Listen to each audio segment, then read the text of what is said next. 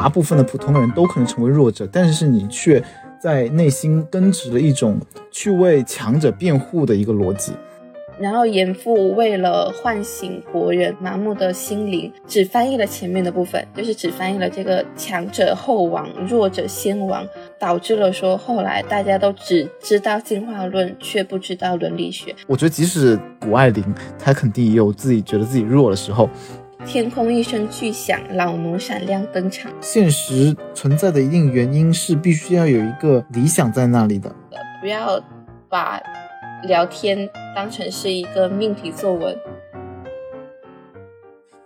呃，其实我们以前不管是上课还是我们日常各种语境，经常会有一句话，就是落后就会挨打嘛。是我感觉这个从小刻到我们少先队员的这个脑子里啊。但是我其实等等到后来慢慢去想，就是这句话它到底有没有它的合理性？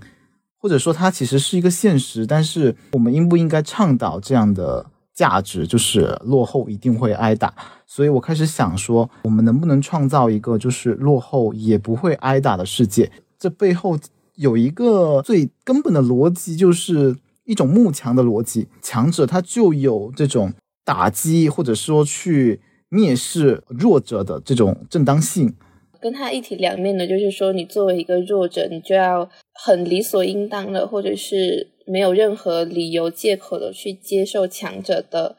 伤害、欺负，就是你所说的挨打。那其实这就是很，就我们常常常说的那个森林法则、优胜劣汰，或者是说最近很火的一个词叫做社会达尔文主义，其实上也是一样的，就是说。嗯，你一定要在这一个这套体系里面成为了他的强者，否则你就要被淘汰，或者说你就要被第一名、被前几名当做垫脚石，然后淘汰出这一个体系里面。其其实我觉得，就是强者更多在我们这个社会中，也只是很少数的一部分。大部分人，我觉得每个人都是在或多或少在各种方面都成为弱者，但是。当他们在弱者的时候，如果保持着一种好像，呃，我我弱我就会挨打，然后以及我也不会思考这其中有什么问题，这这整件事情是一个嗯非常吊诡的事情。我觉得，就是明明我们大家大部分的普通人都可能成为弱者，但是你却在内心根植了一种去为强者辩护的一个逻辑。对，所以我觉得我们应该反过来想想，这里面正当性到底有多少。我觉得这个这个法则特别的特别的原始，特别的动物。嗯，啊，我我我就觉得是，对，可能说一定程度上是现实，但是我们作为人类，能不能去倡导一种更高的价值呢？哎，你说到这里，我突然想到，我之前上课的时候，其实问过我们老师一句话，就是说，晚清民国这个时候，严复不是翻译了《天演论》吗？就我们历史课本上有学到过，然后这个天演论其实就是以赫胥黎、达尔文的这个进化论，是吧？是这两个人吧？等下去搜没关系，没关系。就是以这两个人的这种生物进化理论为的这本，好像是赫胥黎的的的生物进化论吧，我忘记原名了。去翻译的，翻译了这一本书之后，其实这种。进化论、社会学上的进化论以及落后就要挨打这种理论，和这本书同时和它所产生的这个背景同时，因为那个时候大家都知道是，呃，中国其实是处在一个各方各面其实都受到外来国家威胁的这样的一个处境嘛，所以那时候就是和这本书一起诞生的，就是落后就要挨打这套这套这一套说法。然后我那时候就问了我们老师说，难道？落后就要挨打，就是是真实的吗？是正当性的吗？或者说，严复在翻译这一本书的时候，他有没有想过说他会带来什么样的后果？因为实际上，呃，落后就要挨打，还有我们说什么呃，社会达尔文主义、森林法则、优胜劣汰，这所有的一切，其实不仅是说在经济上，在社会上，还很多时候是就是被包装成一个好像我们看不清他真实面目的。的一些观念，比如说，呃，可能妈妈就会跟你说，嗯，你要用功读书，不然你就要去扫大街，或者是说，你你要用功读书，不然你就要去扫大街。然后你扫了大街，或者说你当一些你你去做一些其他的事情，就会非常的丢人现眼，或者说你就要受人欺负。甚至像之前我听周杰伦的那一首《听妈妈的话》里面，他就有这么一句话，就是不想你输，所以让你用功读书。啊，回过来就是我问了我老师就这样的一句话，然后我老师就说，其实后来严复也意识到了这一点，就是他翻译了《天演论》之后。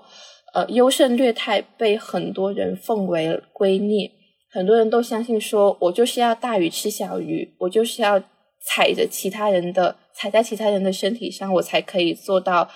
呃森林之王，我才可以做强者。包括那个时候，民国时候，很多商人、很多银资本家，他都是这个样子发展起来的。后来严复也意识到了这一点，所以他其实有在重新，还是赫胥黎啊。就是意识到了这一点，所以有重新写，或者是重新编，还是重新翻译了那个社会伦理学啊。我是刚刚突然想到的，所以我没有准备，我我等下去查一下。刚刚又讲到那个不想你输，水叫你用功读书，我就想到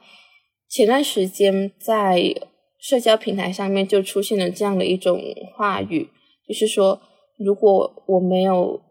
如果我没有读大学，或者我不是一，如果我不是一个大学生，我可以心安理得的去当网管，去当美甲师，去做这些好像并不需要学历支撑的职业，或者说他的学历对他加持不大的职业，很多人就会这么，就是就是在网上，在网络上这么说吧，甚至是引起了很多人的共鸣。很多人就是，我还看到一条帖子是说。如果我没有保研，如果我没有一路读到博士的话，我现在可以在拿着我的本科学历，他本科是学护理专业的吧？就是如果我可以拿着我的本科学历，在小镇当一个普普通通的护士，对，就是这样子。然后我就去听他们这样讲的时候，就觉得，呃，且不说那个美甲师、网管、保安、清洁员。还有这个什么小镇里面乡村医院的护士，这些他所需要的专业能力是什么样子的？单单就是他这一句话说，如果我没有读大学，我可以心安理得的去什么什么样？他其实就隐含了一个逻辑，说网管、清洁工，还有美甲师这些职业，就是比读了大学的人可以选择的职业要低等的，因为大家都知道说，其实。嗯，很多人会把读大学当成一个投资，甚至是说像我们现在这样子，都是会在想说，我如果我读了大学，我读了本科，读了研究生，我可以拿着这个学历文凭去换什么？甚至我们会说，你会有一种很经常说的一句话，就是你的本科很有含金量。那这个含含金量的金，其实就是就是有一种，你读书不是为了读书，不是为了学知识，而是为了。拿它去换得什么东西，而在它而在拿它去换得什么东西，它这个背后又隐藏了一个逻辑，就是你没有这个文凭，你就换不到什么东西；其他人没有这个文凭，他就换不到什么东西。那不就是说，你有了这个文凭，你就是强过别人的吗？那实际上，它就是，呃呃，隐藏了一个逻辑，就是优胜劣汰啊。什么是优？什么是劣？什么是胜出的？什么是应该淘汰的？我们好像就只有这一个标准，就是我们没有去想过说，难道我可以不我难道我不能不玩这个游戏吗？我可以不参与这个比赛吗？对吧？我突然觉得这个其实还牵扯到挺多，因为像就大家在评价这个强或者是弱，它就是其实都是一个统一的一个社会所我们给定的一个价值排序，他们大家都按照这个这个排序，然后呃去对你的生活进行一个。编排，我到了，我上了这个大学，我就必须拿到相等的所谓的在同一个价值排序层面上的啊东西，好像是一个买一个买卖啊一个买卖，然后大家都遵循的同一个市场规则。但是我觉得其实实际上人，我觉得我们这个社会如果都是这样的话，好无聊啊，就是。特别特别的单一，特别的不精彩，特别的怎么说，就很也很像动物嘛。我就觉得特别像动物，就是他们像动物，唯一的原则就是啊争领地、繁殖，然后抢食物，然后就没了。然后强的人就可以欺负弱者。其实这个强弱优劣，它其实除了我们刚刚说的那个你的学历，或者说你的。文凭高低，这是一个方面；另外一个方面，放更为广泛的一个存在是说，你有没有钱，你有没有权，就是所以现在社会上出现了很多慕富、羡慕的慕强、慕富嘛。出现了慕富慕权这样的一种现象，其实他同样也是会慕强跟慕权的人，他就是默认了接受了这一套丛林法则，接受了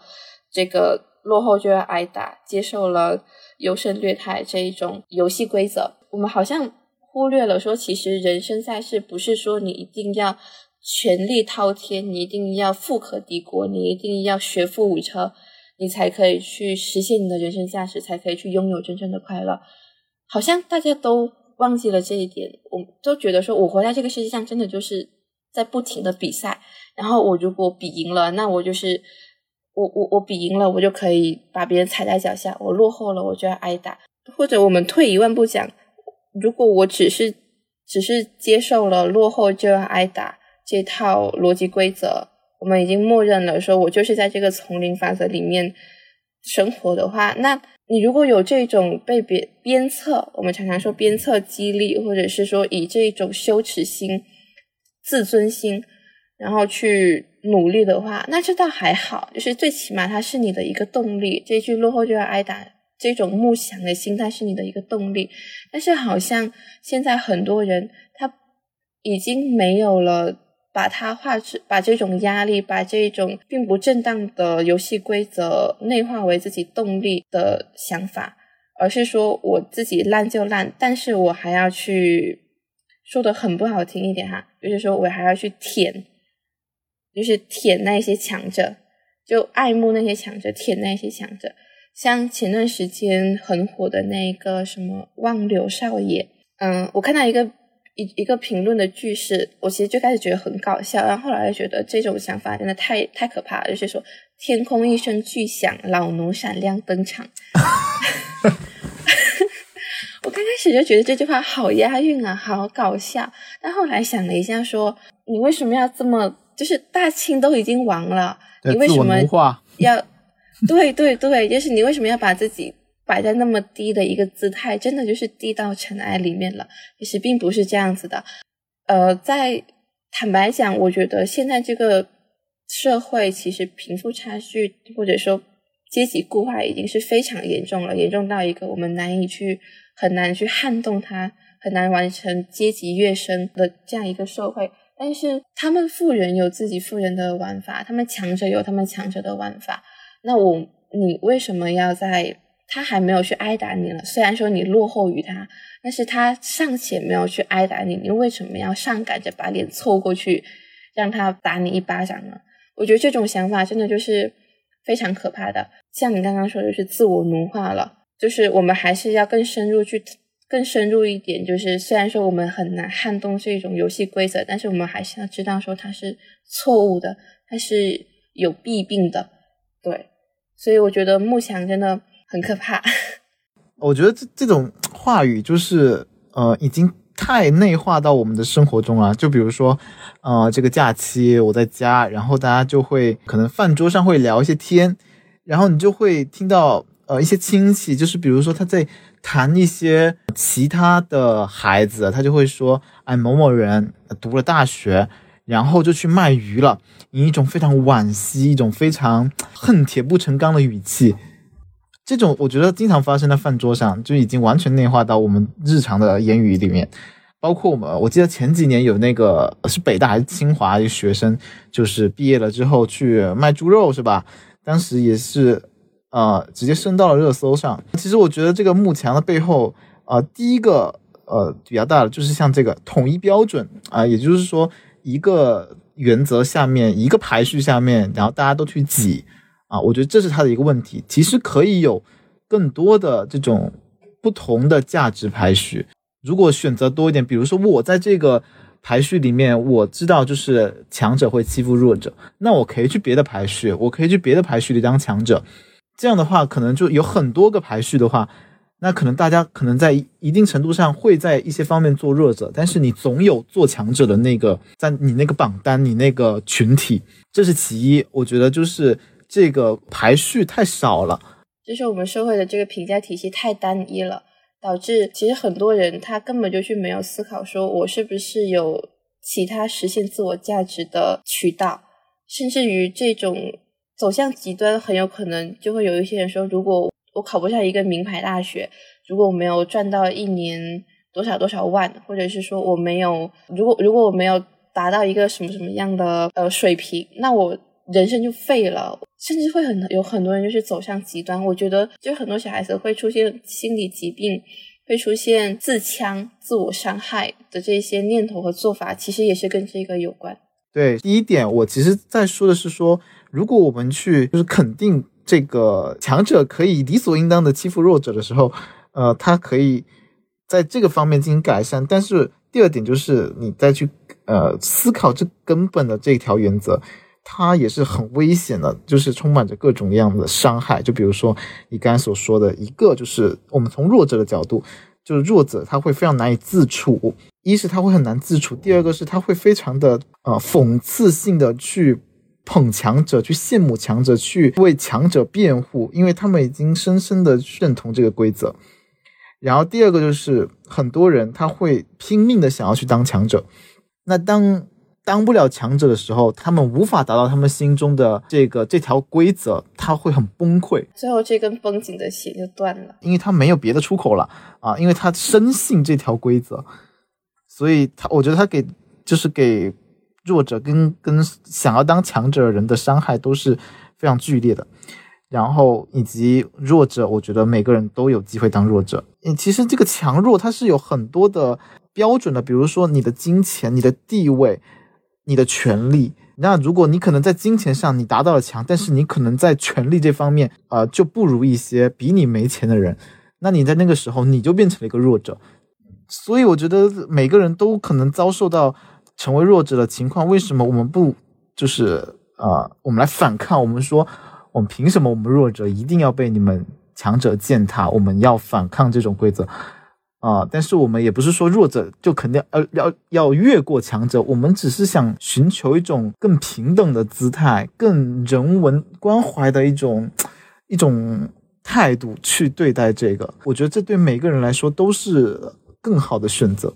我刚刚还想到一个，也是最近的一个新闻，就是我看到的，我也看到那个视频，就是说有两个名牌大学，不透露具体是什么哈，就是。两个二幺幺大学毕业的女生，她们说毕业五年存款五千。那时候看到的时候也是在想这个问题，就是真的这个社会真的就是以很单纯的，嗯，你上了什么大学，然后你赚到了多少钱，你在哪里买到了房，或者说你进了什么编制去衡量你的人生价值。我觉得人生如果真的只是为了实现他人对你的期望，这个社会对给你设立的目标而去活着、去奋斗着、去努力着，那真的太没意思了。我之前看到一个一个妈妈，她分享了，嗯，她自己女儿做的面包，然后就是说她女儿从小到大就是对做面包这件事情非常的感兴趣，从小。就是周每每到周末就一定要去做，呃，他女儿现在是还是在义务教育阶段嘛，然后他就是跟大家说他已经想好了，就是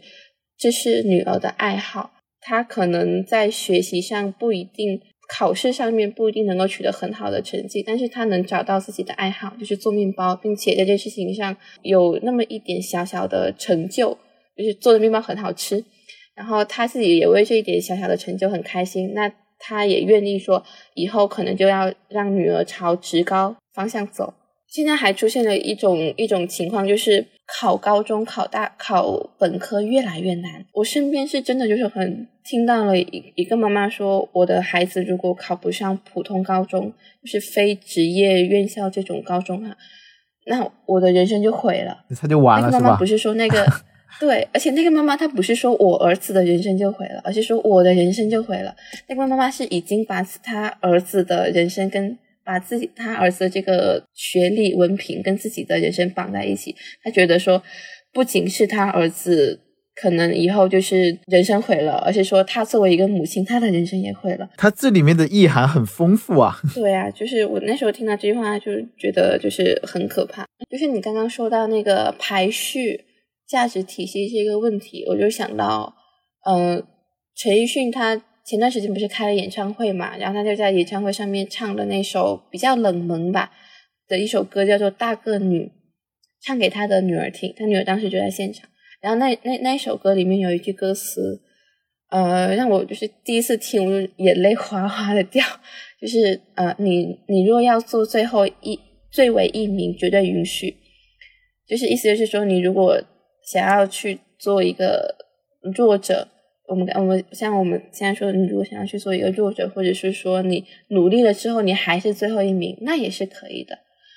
好像就是我们不仅要给自己的小孩、自己的家人、自己的呃身边的人这样的一种情绪兜底吧，就是不要总想着说我要去当一个强者，我要去在这套单在这个很单一的价值评判体系里面一定要去往前冲、往死里冲，就是不用这样，不不是这个样子的，就是人人生的一趟，你就是要找到自己的价值所在。可能这个价值跟这个社会它并不是跟这个社会的这套价值体系并不是很吻合，但是快乐就好，也有可能是这个世界这套价值体系错了呢，对吧？其实我我我觉得陈奕迅这句这句歌词确实很怎么说很伟大，因为我觉得他是感觉就是呃，我为了我的女儿可以跟整个社会的规则去对抗，对对对，是吧？对，而不是说就是迎合这一套价值体系，做这做这一套价值体系的拥护者，然后不仅自己在这套价值体系里面撞得头破血流，还要硬逼着自己的子女在这一套价值体系里面继续往死胡同里走，呃，也不一定死胡同，可能有些人他真的就是在这套价值体系在我们这个社会里面，他就是有天赋可以过得如鱼得水，但不是所有人都是这个样子的。但是其实我刚才说为什么觉得伟大，那就是因为真的很难。就是我们虽然说在说说我们可以要呃对抗这个这个规则这个呃体系，但是确实是很难的。就像你会听到有一些人说，呃，很多就像我们是研究生，呃，有很多同学就是说，哎，我考研了，我就去去很戏谑的说，我就去卖烤冷面。但他其实可能真的是很想去卖烤冷面。或者你刚才说的那种卖，呃，可能自己真的有些人就真的很想，即使是很高的学历，但是他我最终就是想开一个小的甜品店。但是啊，他们一般说出来，他不是用那种很确信的语气，而是用那种很戏谑的语气。为什么？因为他们觉得真的很难做到。如果这个方案他们真的去执行了，你可想而知他们要面对什么压力。比如说来自你的亲戚，他们的怀疑，因为他们深深的。认同这套规则，然后还有你的同学，你的已经在社会上打拼了这么久，他们会觉得你是个异类，他们会觉得你你是个规则的破坏者，凭什么你能这样？很多人的心态是这样的，他其实是底层，他是羡慕你的。就其实我们其实现在看到很多新闻说，呃，一个什么博士什么出来，然后他在干自己喜欢的事情，其实我们有时候会惊讶，但是我们底层我们是羡慕的，因为他敢于去。对抗这大的规则，嗯，所以我们我我感觉我们也是要看到可行性这一层面，就是确实我觉得需要一个很强大的心理素质，让你敢去跟整个世界的规则去反抗。除了你刚刚说的心理素质，还有现实条件、物质基础，我又想到说，在冬奥期间非常火的谷爱凌，我是想，我是突然就是想到她，就是说。很多人都说很羡慕她，很很羡慕她，真的就是像一个公主一样，她可以去，他可以去学做自己想要的事情，并且他能够做得很好。他想要去滑雪，他就可以滑雪，并且拿到第一名。他想要去，嗯，进到世界名校读书，他就有能力去进到世界名校里面读书。大家都在羡慕他，甚至把他称作公主。但是很多时候我们会在想说，在这一套体系里面，大家羡慕他是因为。就是像你刚刚说的，说他敢于做这套体系的背叛者。我觉得他不是，我觉得他完全是顺着这个叙事在走的。但是他就是他很享受，诶，就是他居然能够在这套体系里面，他真是就是为这套体系而生的，我感觉，就是他居然能够在这套体系里面，在比赛里面获得了快乐，能够把自己的爱好、自跟自己的特长，还有自己的职业这三者很完美的结合在一起，但是很多人是没办法的。我觉得他是一个完美强者。对，我觉得他就是太呃，甚至说他很有运气。我说句那个一点，就是他他投投胎投的可真好。是的，就是对，就是很很多小孩，他其实他有能力、有天赋，或者说他有非常明确的说，我就是想喜欢做这个，他有自己的兴趣爱好，但是现实条件就是不允许啊。对吧？其实我们读过很多说，就是父辈、祖辈，就是受到时代背景、受到家庭条件，然后就被迫放弃学业、被迫放弃爱好，这些故事我们都读过。所以，我们就会我们去思考这个点，就是其实强者他之所以可以成为强者，成为这套价值体系里面的强者，一方面是他真的有能力，但另一方面是他有运气。像我刚刚说，就是谷爱凌投胎投的很好，很多人运气也没有，能力也没有。能力这个能力这件事情上，我们都需要说它是可以培养的嘛。但是运气不是，或者说你选择生在什么样的家庭里面，就是你自己没有办法选择的。那既然我们意识到了这一点之后，我们再去看这套价值体系，就会发现说它真的是有问题的，或者说我们是不是应该给那一些。呃，缺了那么一点点投胎运气的，或者是说那些曾经犯过一点点错误的，然后能力跟不上的这些人，一些实现自我价值的其他的空间。嗯，我我觉得运气这个问题，其实主要是大家对于就是好像变强，我觉得这里面又有一个涉及另一个，就是一个唯努力论吧。嗯，就是觉得人的主观能动性是无限强的。嗯嗯，但他就没有考虑到说，其实。个人的发展也要考虑到时代的进程。是的，有时代的问题，有运气的问题，啊，包括你说这个投胎啊，家庭背景，我觉得呃，这些都是可能比你努力了多少多少都不值一提啊。但是我觉得这是另外一个话题。关联事情，我其实我对其实对他不关心，因为我觉得他很像一个爽剧，就他整个叙事都是一个爽剧叙事，所以我很讨厌爽剧，因为我觉得。很无聊啊，爽剧。我觉得他最更更好的叙事是，他拥有了，他就是拿了冠军，他怎么怎么样，最后他选择去广州的一个城中村卖包子。嗯，是，我觉得哇，好想看这种事情。是啊，你你就会很想看这种事情啊。即使他有了，就是已经成为了大家心目中的强者，但是他并不反抗做弱者。但是这里面又有提到一个，就是他其实是有选择去做弱者，而不是说被逼到去做弱者。但是很多人，大家都是被逼到走投无路才想成为弱者。我觉得，即使谷爱凌，她肯定也有自己觉得自己弱的时候。我找到了那个，嗯，赫胥黎严复的那个事情，就是赫胥黎他其实做的那一本书叫做《进化论与伦理学》。就是这一本书，他撰写这本书里面是包括两个部分的，一方面就是进化论，呃，什么优胜劣汰这种丛林法则，那另外一个就是伦理伦理学，就是我们除了说在生物界确实存在优胜劣汰这一种情况，这种规则，但是我们作为人，像你刚刚说的，就是落后就要挨打，它太兽性了，太原始了，但是。我们作为人，人区别于动物的一方面，就是说我们有伦理，我们有思想，我们可以，我们有情感。你你要说同情也好，共情也好，是同情弱者、共情弱者也好，或者是说害怕自己有一天成为弱者，或者是说只是单纯的觉得人与人之间不应该差距这么大也好，我们有这样的一种想法，这样一种伦理在里面。所以赫胥黎他就是在。写了进化论之后，很赶紧的，就是在后面补了一个伦理学嘛，叫做《进化论与伦理学》。但是在十九世纪末那个时候，中国处于一个非常困难的一个一个时代下面吧。然后严复为了唤醒国人麻木的心灵，只翻译了前面的部分，就是只翻译了这个强者后亡，弱者先亡，导致了说后来大家都只知道进化论，却不知道伦理学，只知道优胜劣汰，忘记了自己是人不是动物，忘记了说自己是在一个自己是社会人，不是原始野兽，对，就是就是这样子。那我就所以可以理解为，其实也是有一定的呃历史遗留的一些问题，就是在语境已经换了，但是这句话它的它依旧存在的影响着很多人。对，甚至我一直我我其实之前就一直在想说，我们这一套价值体系这种落后就要挨打，大家都知道说，呃，我们从小学这句话都是在涉及到呃新中国成立之前，大清亡了之后这段时间里面，在这么多的战争里面，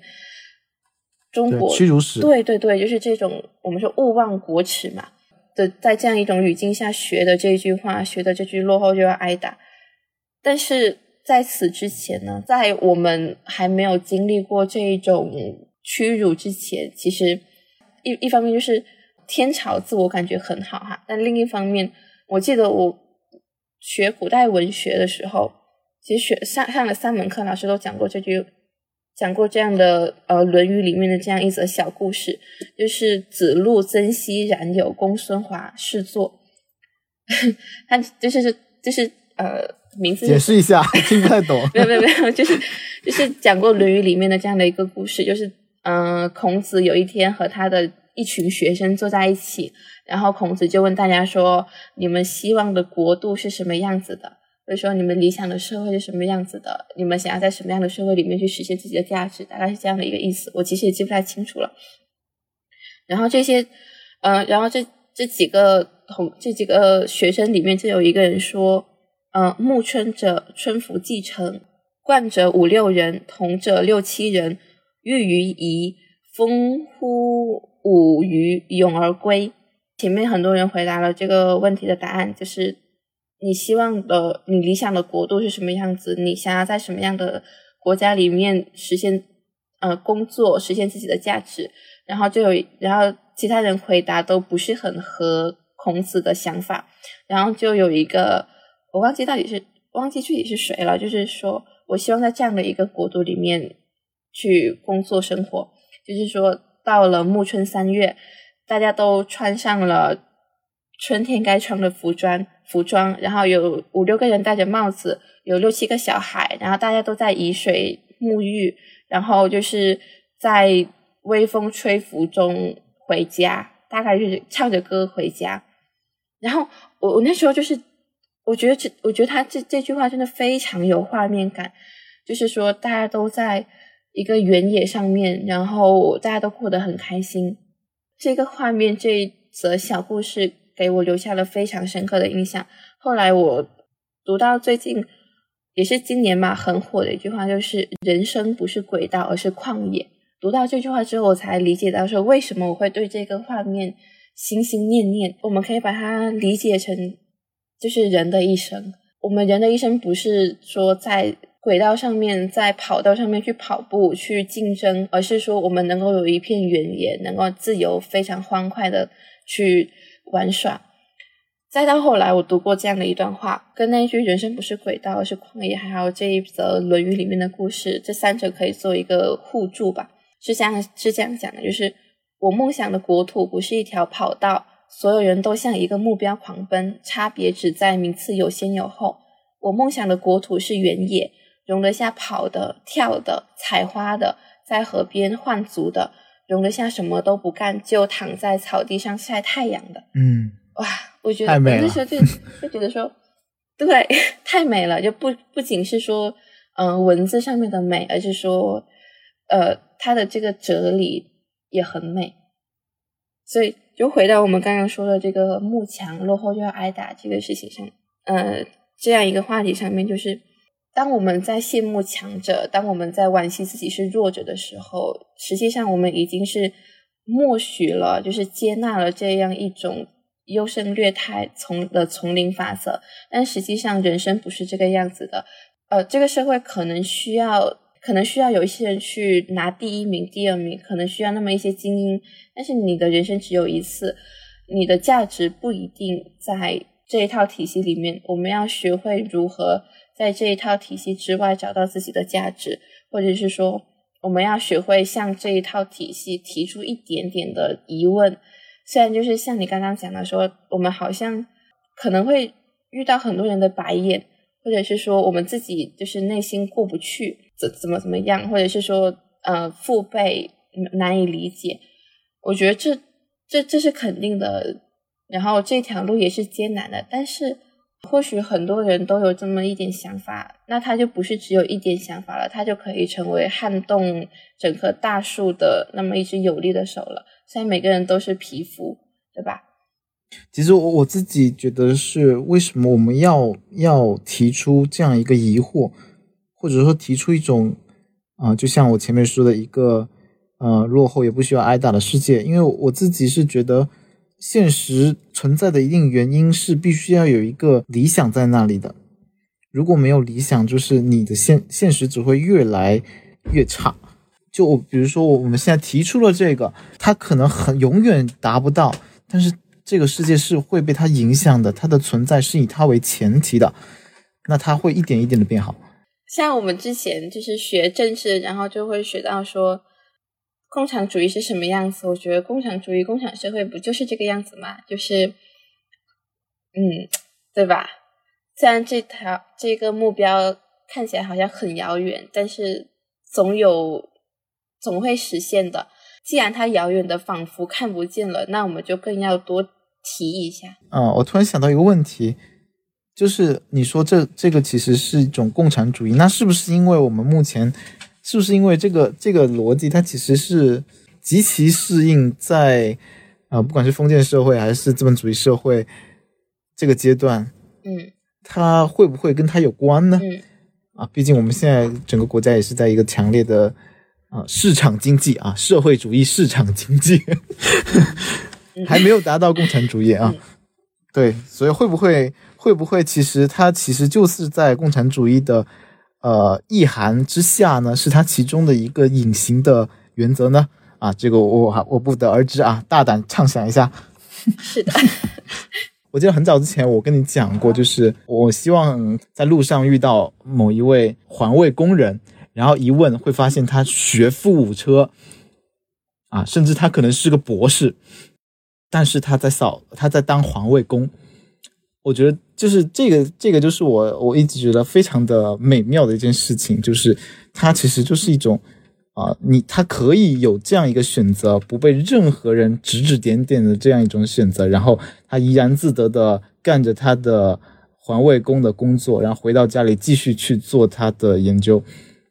啊，这就是我觉得，如果这个啊落后也不会挨打的这个世界创造之后，它其中的一个缩影。哎，但是你这么一说，我就我很想问你说，那你到底是因为他呃可以去当可以去做研究，却来当清洁工，而对他产生敬佩，还是说觉得他在环卫工这一个这这份工作上面实现了价值？然后他过得很快乐，而对他心生敬佩呢？我我觉得都有，我觉得都有。我幻想就是，可能要在你的这个呃前提上面做一点补充。我觉得我幻我我我理想中的国度，我梦想中的世界，就是不管他这一个人他是不是学富五车，他可能是他可以是目不识丁，他也可以说已经读到博士了，但是。他只要过得快乐就可以，他只要呃实现了自己的人生价值，然后自己过得快乐，那就可以了。不是说呃每个人都一定要像你刚刚说的，对，是的，是的，不是说每个人都。我我知道了，因为我这里面也有一个蕴蕴含着一个一个强幕墙的心理，就是感觉好像学富五车也是一种强嘛。你看，我连我们自己都很难内化到，就他已经内化到我们自己都发现不了的地步。所以还是要多反思。因为之前读到西西的《我城》，然后它里面就是有一段类似的话，它其实这个背景就是在讲香港它是如何成为一个亚洲四小龙之一嘛，就是它嗯、这个故事就其实有一点，我城其实有一种童话版的香港发家史，就是这样的一个故事。然后它里面就是有这样一段话，就是这个主人公阿果，他就说，嗯、我在学校里读书的时候，曾经碰样碰见过这样的作文题目，我的志愿。我当时是这样写的：我说我将来长大了做邮差，做完了邮差做清道夫，做完了清道夫做消防员，做完了消防员做农夫，做完了农夫做渔夫，做完了做警察。当时我的社会课本上刚好有这么多种各类各行各类的职业。读到这一段话也，也是给自己给我自己就是再次提了一个醒。而且他呃，西西的《我城》就是这本书这段话的出处，它是有用一种同质体写成了，就是一个小孩有一种像小孩子在说话的那样一种语气的文笔去写成的。然后他给我的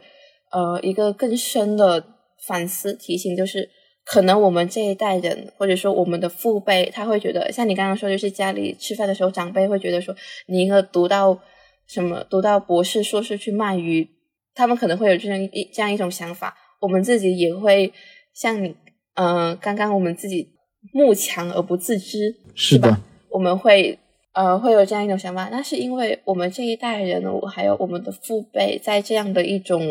观念里面经营太久了，已经很难